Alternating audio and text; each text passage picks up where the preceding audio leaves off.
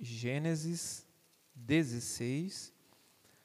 Estamos aqui trabalhando em todo o livro de Gênesis. Iniciamos lá no capítulo 1 e a nossa passagem nesta noite é o capítulo 16. Gênesis 16, vai lá para o início, o primeiro livro da Bíblia. Você encontra o livro de Gênesis, hoje, capítulo 16. Leiamos a palavra de Deus. Ora, Sarai, mulher de Abraão, não lhe dava filhos. Tendo, porém, uma serva egípcia, por nome Agar, disse Sarai a Abrão: Eis que o Senhor me tem impedido de dar à luz filhos. Toma, pois, a minha serva, e assim me edificarei com filhos por meio dela.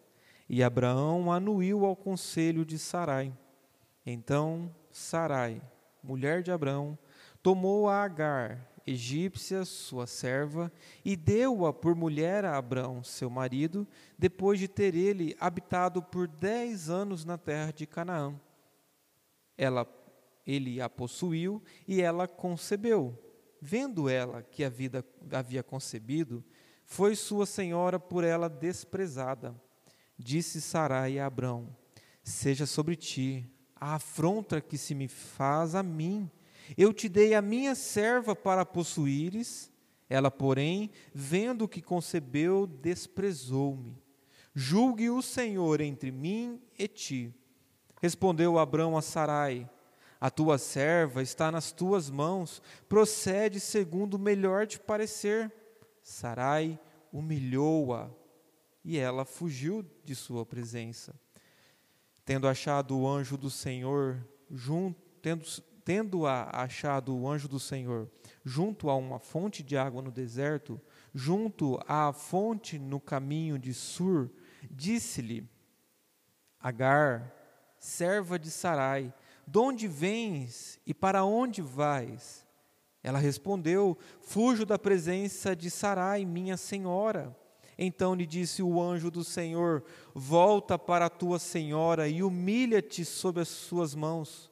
Disse-lhe mais o anjo do Senhor: Multiplicarei sobremodo a tua descendência, de maneira que por numerosa não será contada. Disse-lhe ainda o anjo do Senhor: Concebeste e darás à luz um filho, a quem chamarás Ismael, porque o Senhor te acudiu na tua aflição. Ele será entre os homens como um jumento selvagem a sua mão será contra todos, e a mão de todos contra ele, e habitará fronteiro a todos os seus irmãos. Então ela invocou o nome do Senhor, que lhe falava: Tu és Deus que vê. Pois disse ela: Não olhei eu neste lugar para aquele que me vê? Por isso, aquele poço se chama Beer Laai Roy está entre Cádiz e Bered. Agar deu à luz um filho a Abraão, e Abraão, a seu filho, que lhe dera Agar, chamou-lhe Ismael. Era Abraão de 86 anos, quando Agar deu à luz a Ismael. Oremos. Pai, te agradecemos, porque o Senhor é bom, Pai. O Senhor tem manifestado a tua graça e misericórdia sobre nós de inúmeras maneiras. E que neste momento, ó Pai, a Sua graça seja manifesta na aplicação desta palavra, na leitura, na exposição, e que o Senhor seja melhor conhecido por nós. O Senhor é o Deus que nos vê, que nos conhece, o Deus que se revela, e que, como o Senhor foi revelado nessa passagem, assim nós também o conheçamos, ó Pai. Fale conosco, tire as nossas distrações, acalme o nosso coração e que nós, Pai, nos aquietemos na tua presença. Nos abençoe nos dirija. Oramos em nome de Jesus. Amém. Irmãos, quando nós olhamos para o contexto só da vida de Abraão, que nós já vemos aqui relatado no livro de Gênesis, a história dele começa lá no final do capítulo 11, falando de seu pai, Tera, como eles saíram e foram até perto de Arã, e ali Abraão recebe um chamado do Senhor para sair da sua terra, que Deus faria dele uma grande nação ou seja, daria a ele muitos descendentes, daria um nome grande e daria uma terra. São promessas que Deus faz a Abraão. E Abraão, pela fé, larga tudo e vai a caminho da terra prometida, esperando ser uma grande nação e ter um nome grande. Feito isto por Deus. E aí Abraão enfrenta alguns conflitos com Ló. Tem no capítulo 15 nós vimos como ele foi é, corajoso em, no capítulo 14, como ele foi corajoso lutando lá na guerra contra os quatro poderosos reis, resgatando a Ló e os seus bens. No versículo 15, a gente viu aquela passagem em que Deus manda Abraão é, separar alguns animais, cortá-los ao meio e fazer uma aliança com Abraão, na qual Deus mesmo, enquanto Abraão dormia, Deus passa no meio daqueles animais e diz a Abraão: Abraão, a promessa que eu te fiz, está valendo, eu não mudei. E que se eu não cumprir a minha promessa, que aconteça comigo o que aconteceu com esses animais, que eu seja partido se eu não cumprir a minha palavra. E Abraão está com essa imagem vívida que foi lhe revelado, né, que ele Deus mostrou a ele ali. E só Deus que passou no meio, Abraão não passa no meio. Então nós temos essa imagem vívida e Abraão também continuou com essa imagem. Mas no capítulo 16, mesmo tendo esse homem que demonstrou fé, resgatou o seu sobrinho, aqui nós vamos ver de fato quem era Abraão e como as imperfeições do pecado continuam na vida dele, de Sarai. Só que aqui nós veremos como que Abraão, Sarai, como que eles vacilam na fé. É como que fosse um teste aqui, para ver se de fato a promessa, eles estavam confiantes, crendo que Deus cumpriria a sua promessa. Só que o texto começa dizendo que um tempo já se passou. Dez anos que eles já estão na terra que Deus falou para eles habitar. E cadê o descendente? Cadê? No capítulo 15, ele reclama, falando que ele só tinha o servo dele, o Eliezer, e não tinha mais nada. Quem seria esse descendente? Deus reafirmou no capítulo 15 que seria um descendente nascido dele, mas agora eles estão numa encruzilhada. Continuamos confiando pela fé em Deus, nos planos dele, que Deus fará o que prometeu, ou a gente bola um plano para que a gente faça aquilo que Deus aparentemente não fez, aquilo que Deus não cumpriu de sua promessa. Por isso que o tema dessa noite é o caminho de Deus e os atalhos de Satanás. Deus tem um caminho muito claro, muito certo, mas também nós temos atalhos oferecidos por Satanás. Será que Abraão e Sara vão confiar em Deus, como nós lemos aqui, ou eles seguiram os seus próprios caminhos? Então, nos versículos 1 a 6, nós vamos ver os atalhos de Satanás e as suas consequências sobre aqueles que já haviam demonstrado fé, tinham crido, demonstraram uma perseverança e, e desprendimento de sair da sua terra. Até agora, por exemplo, você não viu Sara reclamando. Sara questionou Abraão quando eles saem da terra deles? Pelo que o texto fala, não. Os dois saíram, Sara e Abraão crendo no Senhor. Abraão é quem coloca Sara em perigo quando no Egito, ao entregar a sua esposa a Faraó. E agora nós estamos aqui com os dois com quem Deus fez aliança, e nós vemos logo no versículo inicial um problema. Versículo 1 diz: Ora, Sarai, quem que era Sarai? Mulher de Abraão, não lhe dava filhos. Eis um problema, a problemática que o narrador quer que nós já entendamos de início. Sara não dava filhos para Abraão. A promessa de Deus de fazer uma descendência não está se cumprindo. Sara não lhe dava filhos. Como lá no capítulo 11, no final do capítulo, quando traz a genealogia de Tera, a gente viu que Sara era estéril. E Sara continuava estéril. Quem sabe já em avançada idade, entrando na menopausa. E aqui Sara não dava filhos a Abraão. E agora, Deus? O que Deus vai fazer? Abraão, velho, com 86 anos, Sara também já em idade avançada, quem sabe uns 75 anos. E aí? Deus, será? Imagina, irmãos, coloque-se no lugar de Sara e Abraão. Deus vai cumprir Dez anos já que eles saíram, idade avançando. E aí, vai vir o descendente? Vai vir o descendente? Vai vir aquele que Deus prometeu? Então, o narrador coloca a problemática, mas surge um personagem que Moisés cita aqui. Sarai, mulher de Abraão, não lhe dava filhos. Tendo, porém, uma serva egípcia por nome Agar, disse Sarai a Abraão: Opa, Sara não dava, Sarai não dava filhos, mas tinha uma serva. Será que é ela aquela que resolverá todos os nossos problemas? Veja, quem sabe Abraão e Sara olharam e falaram assim: será? Quem sabe essa ideia ficou matutando na mente deles, no coração. Será que dá para dar um jeito aqui? Ah, Deus está demorando. Será que não é um sinal de Deus ter essa serva aqui em nosso meio? E veja que era uma serva egípcia, provavelmente adquirida naquele tempo em que Abraão e Sara, Sarai passaram pelo Egito. E qual que é a proposta então diante dessa preparação do terreno? Qual que é a proposta de Sara a Abraão? Eis que o Senhor me tem impedido de dar à luz filhos. Toma, pois, a minha serva e assim me edificarei com filhos por meio dela. Olha a proposta de Sara. Espanta a gente, não espanta? A empregada, a serva, uma escrava, sem direitos, estava ali na casa de Sara. Assim, ó, já que Deus não cumpriu a promessa dele, vamos dar um jeito, Abraão? O que, que você acha, Abraão? Chega Sara para Abraão, toma a liderança, toma a frente e fala: Abraão, Será que Agar não é a resposta para todos os nossos problemas? Eu continuo estéreo, não posso ter filhos. Vai que Deus mandou ela para nos ajudar, para dar filhos por meio dela. Veja que Sara toma a liderança, toma a iniciativa e não consulta a Deus sobre isso. Embora esse costume nos assuste, sabia que era algo normal na cultura mesopotâmica, no Antigo Oriente?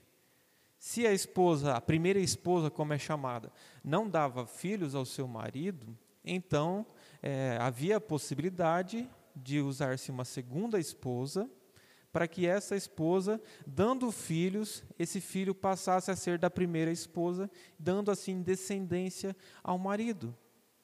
Só que é claro que até mesmo esses contratos, você encontra grandes estipulações no, no Código de Hammurabi, em alguns outros escritos e contatos contratos mesopotâmicos, tinha vários direitos e deveres para todas as partes, mas era uma possibilidade. Então, Sara e Abraão pensam, Sara principalmente que toma frente fala: será que Deus não quer usar a cultura, algo que era aceito socialmente, algo que era permitido pela legislação civil do período em que eles viviam? Será que não pode ser por meio dela? Mas, irmãos, qual que foi o propósito? propósito, o projeto de Deus para o casamento desde Gênesis 1. Um casamento monogâmico entre um homem e uma mulher. Os dois unem-se e tornam-se uma só carne. Este sempre foi o propósito de Deus para o casamento. Então, mesmo que a legislação permita, mesmo que seja culturalmente aceito, aqui o casamento, Sara e Abraão, quando estão diante deste impasse, o impasse é: obedece a Deus e espera o que Deus vai fazer, ou a gente faz o que é culturalmente aceito, mas a gente ajuda Deus, dá uma forcinha para Deus cumprir a sua promessa. E aí, o que, que a gente faz? O que, que Abraão faz? ele concorda. O final do versículo 2 diz: E Abraão anuiu ao conselho de Sarai.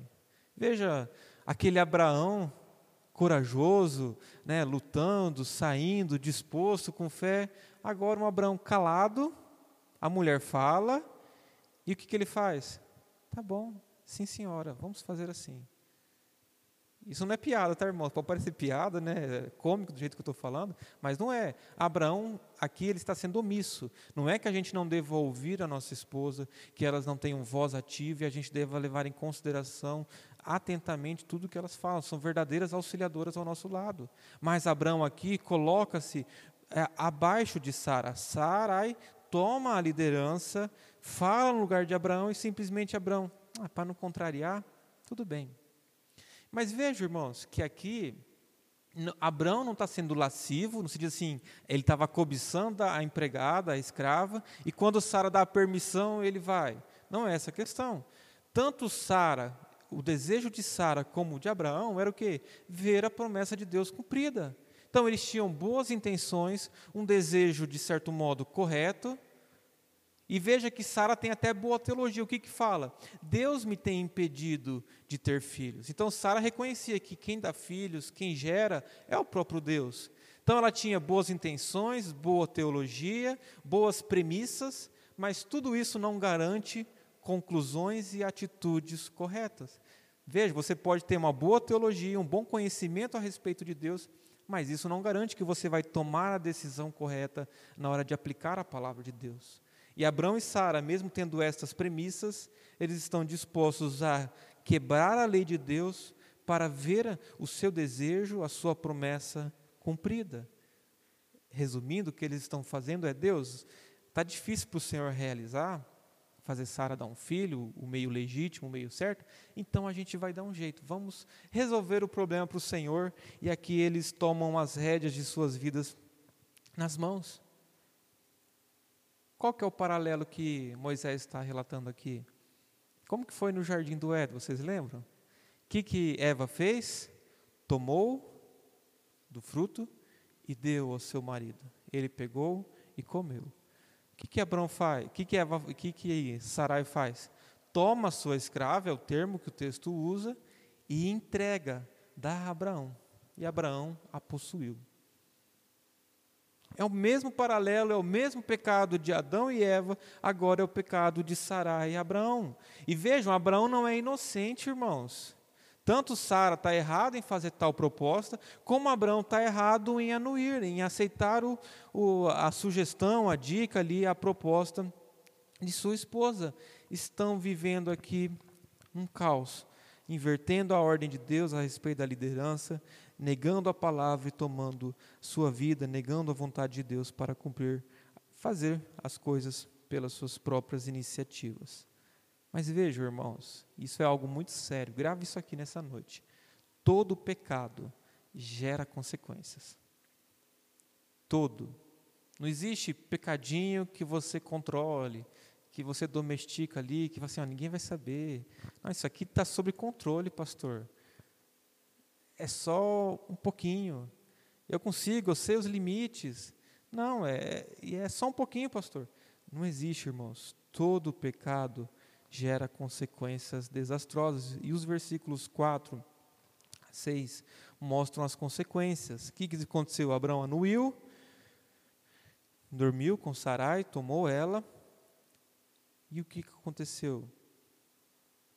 Depois, é, versículo 4 diz: E ele a possuiu e ela concebeu. Vendo ela que havia concebido, foi sua senhora por ela desprezada. E aí que está, os nossos planos às vezes não saem como a gente espera. Sarai planejava ter um filho, planejava ali que a serva daria um filho, tudo estaria, é, tudo estaria dentro dos conformes, mas o plano de Sara dá certo? Em partes dá, concebeu, vai ter um filho que vai, vai ser de Abraão. É claro que não vai ser o filho da promessa como Deus vai mostrar, mas vai ser um filho de Abraão.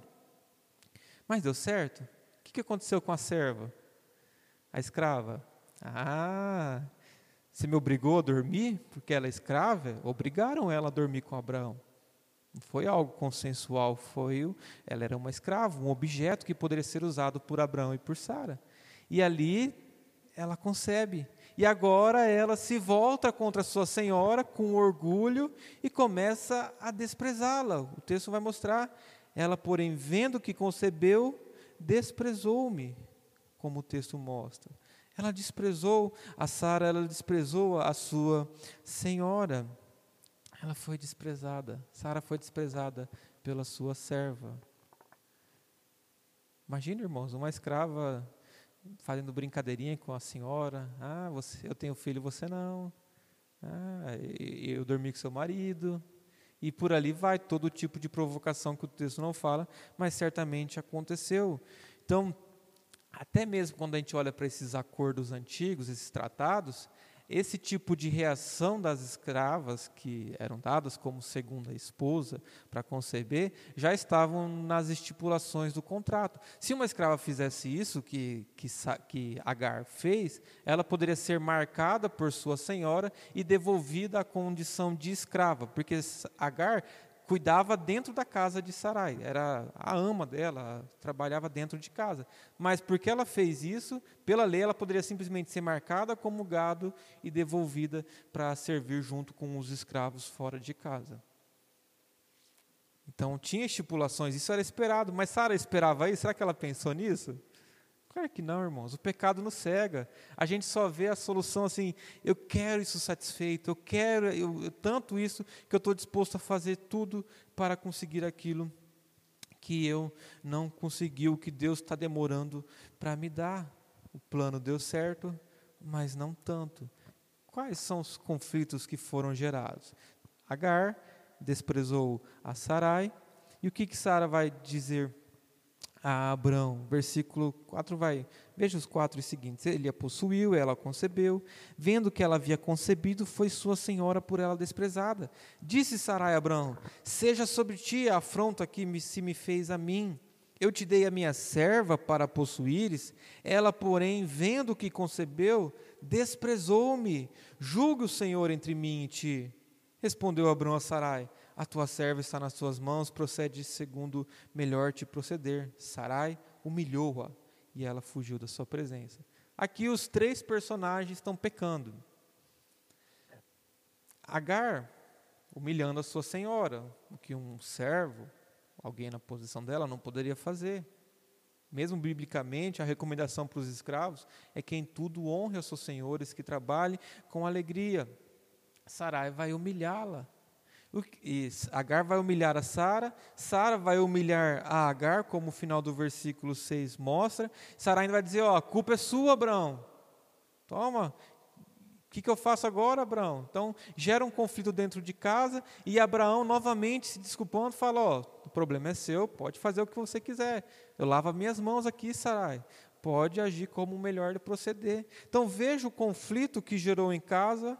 Sarai acusando Abraão como culpado de toda a confusão, seja sobre ti a afronta que se me faz a mim. Se fosse hoje, que, que o marido fala? Ué, mas você que mandou? Ele já começa a bate-boca. Um mandou, o outro não. E Sara fala: Foi você que me fez. Abraão fala que a culpa era de Sarai, ó, faça o que você quiser. E Agar foge. Então vejam, irmãos, as consequências do pecado sobre sobre essa família, olhando apenas localmente, dizendo ali, é, na, numa família, num núcleo doméstico, quem que era o culpado? Todos. E é normalmente é assim. Quando a gente fala de relacionamentos, cada um tem um pouco de culpa. O ditado lá, né, se um não quer, dois não briga, tem bastante razão, porque o outro pode provocar, falar, falar, te humilhar. Se você não reagir, vocês não vão brigar. Um está falando, mas vocês não vão brigar. É claro que o nosso eu se levanta, se ofende, se auto-justifica, fala, não.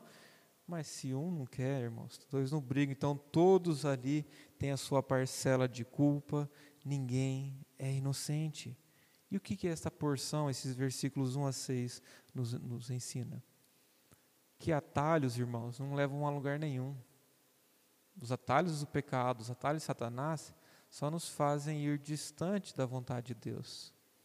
Vejam que às vezes até nós temos motivações, propósitos justos. O que, que Sara e Abraão queriam? Um descendente, um filho. Alguém para dar seguimento ali e cumprir a promessa de Deus. Mas o que Deus já havia revelado? Sara, Abraão, vai ser alguém nascido de vocês. É claro que eles poderiam ter adotado, tinha outras formas. Essa não era a única forma, mas eles preferiram quebrar a lei de Deus, ver a promessa de Deus cumprida, do que esperar com fé pelo Senhor. Atalhos, irmãos, pecado só nos leva para longe de Deus, só quebra relacionamentos, só traz consequências, sejam agora ou seja por muitas gerações depois. Pare de ser impaciente. A gente às vezes é tão impaciente com Deus, é por que agora? A gente não tem paciência de fazer uma faculdade de cinco anos, ou é, de esperar é, trabalhar duro por anos para ver o fruto de um trabalho, de lermos a Bíblia sistematicamente, diariamente, orando, sabendo que o fruto pode demorar para vir sobre a nossa vida, a santidade, o crescimento.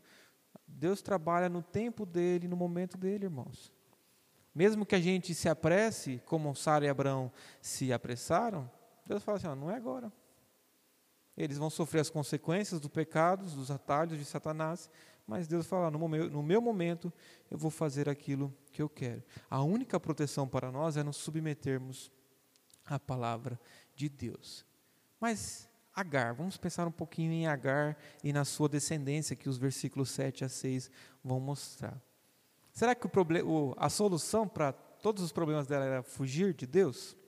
Será que tudo que ela precisava ali era fugir do problema, deixar o problema para trás e tudo estaria resolvido? Veja o que os versículos 7 a 8 mostram. Tendo-a, ela fugiu, como o versículo 6 mostra. Tendo-a achado o anjo do Senhor, junto a uma fonte de água no deserto, junto à fonte no caminho de Sur, disse-lhe Agar, serva de Sarai, disse-lhe: Agar, serva de Sarai, de onde vens e para onde vais? Ela respondeu: Fujo da presença de Sarai, minha senhora. Agar achou que fugir seria a solução para os seus problemas. Mas vejam que nesses versículos do 7 ao 16, nós veremos que apesar dos atalhos que Satanás oferece para quebrar os relacionamentos, Deus intervém com misericórdia e graça. E é o que nós vemos no versículo 7 e 8. Sara está simplesmente o quê? Fugindo. Ela só pensa assim, eu vou fugir, quero resolver meus problemas. E quem que vai ao encontro dela? Um anjo do Senhor. É a primeira vez que no texto bíblico aparece a expressão um anjo do Senhor, este personagem que em alguns momentos pode ser uma própria revelação de Cristo Jesus pré-encarnado, como simplesmente um anjo, como Miguel, um anjo do Senhor, como aqueles ministros de Deus que estão ali para servir ao Senhor neste momento. E a expressão um anjo do Senhor se repete no versículo 7, no versículo 9, no versículo 10 e no versículo 11. Eu vejo que o anjo do Senhor está ali ativamente, e o que, que ele faz? tendo achado o anjo do Senhor. Quem que vai ao encontro de, de Agar? É o anjo. Interessante a gente pensar nisso. Agar não estava procurando um anjo, não estava procurando Deus, mas Deus foi ao seu encontro. Deus estava procurando, não que ele não soubesse onde estava, mas ele vai ao encontro, ele vai achar aonde que Agar estava e aonde que ela estava, onde que ele a encontra? Na fonte, perto de Suri. Para onde que ela estava indo? Para o Egito. Ela não era uma egípcia? Ela fala: Eu vou voltar para casa. Eu vou voltar para o Egito. Veja, irmãos, que é, a, a, a, ideia do Egito aparece várias vezes no livro de Gênesis, mostrando a ideia de escravidão, justamente pelo que vai acontecer em Êxodo, né, o lugar da escravidão, da, da, da prisão do povo de Deus, mas o Egito sempre mostra escravidão, distância de Deus, aqueles que estão longe do propósito de Deus. E ela está fugindo ali, buscando refúgio numa terra que era longe da presença de Deus. O que, que ela está fazendo? Pensando em Abraão, o que, que ela faz ao abandonar Abraão?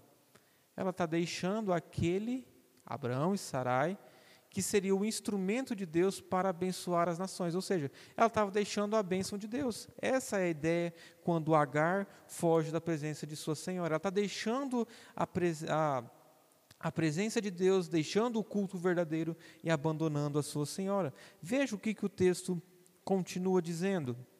Versículo 9. Então lhe disse o anjo do Senhor: Volta para a tua senhora e humilha-te sob suas mãos. Veja, irmãos, que a recomendação do anjo é: vai lá, o seu lugar não é fugindo, você é servo, você é escravo, volta e se humilha perante sua senhora, porque é lá que está a bênção do Senhor.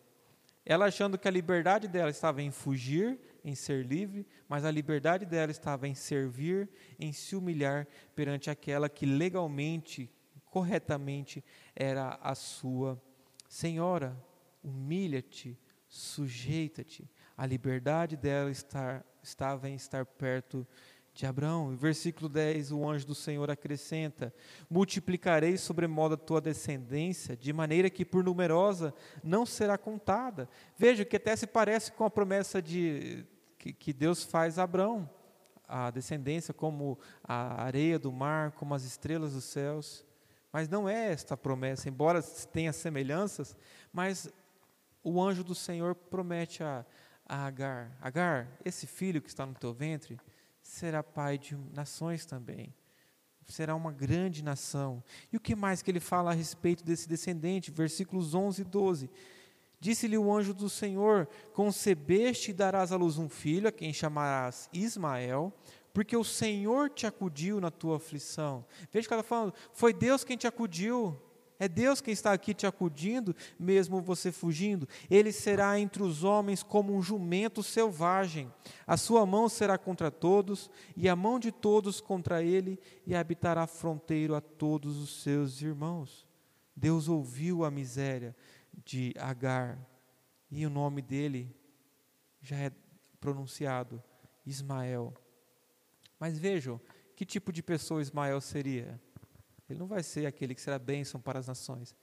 Ismael será cercado por conflitos bélicos, guerras, contendas. Olha, liga, liga o jornal, assiste algumas reportagens do que acontece naquelas terras há anos.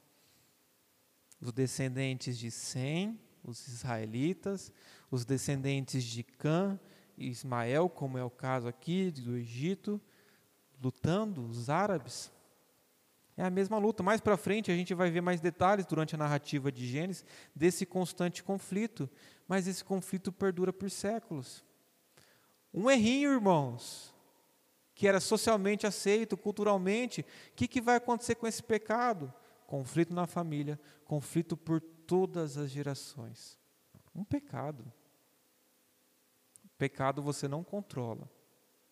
Ninguém controla o pecado. O único que controla é Deus, é claro, que Ele pode reprimir o mal, Ele pode é, mexer com ele sem se contaminar com ele, Ele pode privar as pessoas disso, mas o pecado nós não controlamos, assim como este texto vai mostrando, que ele seria até, a expressão é forte, é como um jumento selvagem, ou seja, ele ia brigar com todo mundo, e ele vai viver ali ao redor de Israel, lutando, é, vivendo com briga, em briga com Israel, com aqueles que são da descendência de Israel, os semitas, aqueles que seguem o culto verdadeiro a Deus. Mas veja o que, que o versículo 13, algumas, alguns consolos que Agar recebe. Então ela invocou o nome do Senhor que lhe falava: Tu és Deus que vê. Tu és Deus que vê. Nosso Deus vê, irmãos. Ele olha, ele está atento e nada passa despercebido. Por isso que ele achou Agar. Por isso que ele pode prometer o que ele promete a Ismael, o que ele promete a Israel e o que ele promete a Abraão. Pois disse ela: Não olhei eu neste lugar para aquele que me vê? E vejam, a própria Agar olha para aquele que a vê.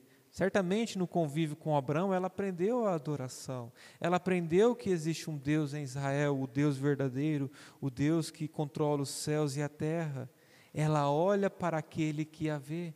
E essa é a resposta de todo aquele que ama a Deus. Nós olhamos para aquele que primeiro nos achou, para aquele que nos vê. E o versículo 14 diz: Por isso aquele poço chama, se chama Berlai Roy, está entre Cádiz e Bered. Que, que, a expressão mostra ali o Deus que vê, o Deus que enxerga, aquele que nos vê. E agora Deus olha para Agar. E versículo, os versículos 15 e 16 mostram a consumação de toda a história. Agar deu à luz a um filho, Abraão, e Abraão a seu e Abraão, a seu filho que lhe dera Agar, chamou-lhe Ismael. Era Abraão de 86 anos quando Agar lhe deu a luz a Ismael. Agar gerou. Fruto ali, a intenção de Sara deu certo, mas não foi controlado, o pecado não foi controlado como ela esperava. Algumas aplicações, meus irmãos. Vejam que esse texto mostra é, como nós, muitas vezes, tentamos ajudar a Deus.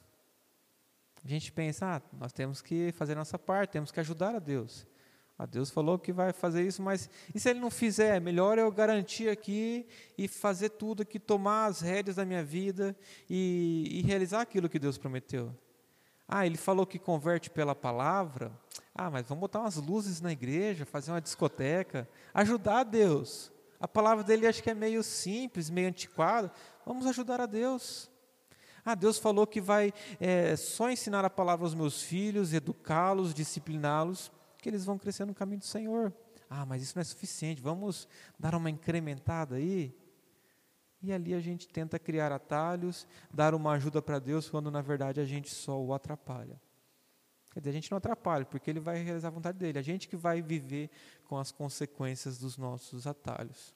Cuidado, irmãos, a gente precisa de paciência, de esperar em Deus, naquele que é soberano, que age e não precisa de ninguém. É claro que aqui a gente não está falando de, da nossa isenção de responsabilidade, este é um assunto que é bastante repetido nas Escrituras. Abraão, Sarai, Agar foram irresponsáveis e receberam consequências da sua irresponsabilidade. Então, nós temos sim o que fazer, responsabilidade, mas deixe que Deus faça o que cabe a Ele. Não cabe a nós fazer a igreja crescer, não cabe a nós converter o coração das pessoas, não cabe a nós mudar o seu próximo. Sabia, esposa, que você não pode mudar o seu marido? Nem o marido mudar a esposa. A gente não pode mudar. É Deus quem faz isso pela palavra. Você pode viver em santidade, é, demonstrando a Cristo, vivendo a Cristo, e um vai vendo a transformação na vida do outro. O pecado da autonomia humana gera consequências. E aí a gente vê a própria história demonstrando isso, todas as consequências, guerras, conflitos e os efeitos que o pecado gera. Não existe pecadinho. O pecado tem consequências. É uma fraquejada que alguém dá, pode até ser uma fraquejada, mas gera consequências. O pecado fraquejando ou não, é pecado gravíssimo contra o Senhor e merece a justiça de Deus e a justiça do homem, dos homens, se for necessária. Todo pecado traz consequências. Mas Deus tem compaixão daqueles que se humilham, mesmo os orgulhosos, quando se humilham na presença de Deus, Deus age com graça e misericórdia. Agar vai se humilhar, ela vai clamar a Deus ali, o Deus que vai achá-la, encontrá-la no caminho, ela vai olhar para aquele que olha para ela e dizer: haja com graça e misericórdia. Então, mesmo no meio dos atalhos de Satanás, nós encontramos o Deus que intervém, o Deus que nos puxa de volta para o caminho e nos mostra a Sua palavra. Como Jesus no deserto, tentaram fazer, Satanás tentou dissuadi-lo convencê-lo de que existiam alguns atalhos, de que ele poderia transformar pedras em pães, de que ele poderia se dobrar diante de Satanás e conquistar todos os reinos da terra, negando a cruz, negando o caminho de seguir a Cristo. O próprio Pedro tentou ali, como próximo a Jesus, falar: Jesus, o senhor está doido, não é o caminho de cruz, vamos pelo caminho da espada aqui que a gente consegue. E Jesus fala para Satanás: Satanás, é, é Pedro, arreda de ti, Satanás, porque cogita das coisas dos homens e não de Deus. Satanás tenta dar atalhos, caminhos fáceis, caminhos glamurosos, mas o caminho de Deus é a sujeição à Sua palavra. Deus usa misericórdia e graça para transformar esses atalhos até mesmo em, em, na Sua vontade. E o único caminho seguro o único caminho para casa é Jesus. Não foi o que Cristo disse? Eu sou o caminho. Ele é o único caminho seguro. Por isso que nós devemos andar nele, embora seja um caminho apertado, um caminho que passe pela cruz, um caminho que negue a si mesmo, é o único caminho justo, é o único caminho para Cristo, o único caminho para o Pai. Por isso que o caminho do cristão é deixar tudo e seguir a Jesus. Não é se auto-justificar, buscar os seus meios, mas é um caminho de negação, de submissão, de obediência e um caminho de fé. Abraão e Sarai deveriam ter aguardado com fé, porque Deus vai cumprir a sua promessa de um filho. Mas eles deveriam ter esperado com fé obedecendo a Deus, sabendo que Deus, mesmo na idade avançada, poderia cumprir a sua promessa. Vivamos para aquele que é o único caminho, Jesus, o nosso Senhor.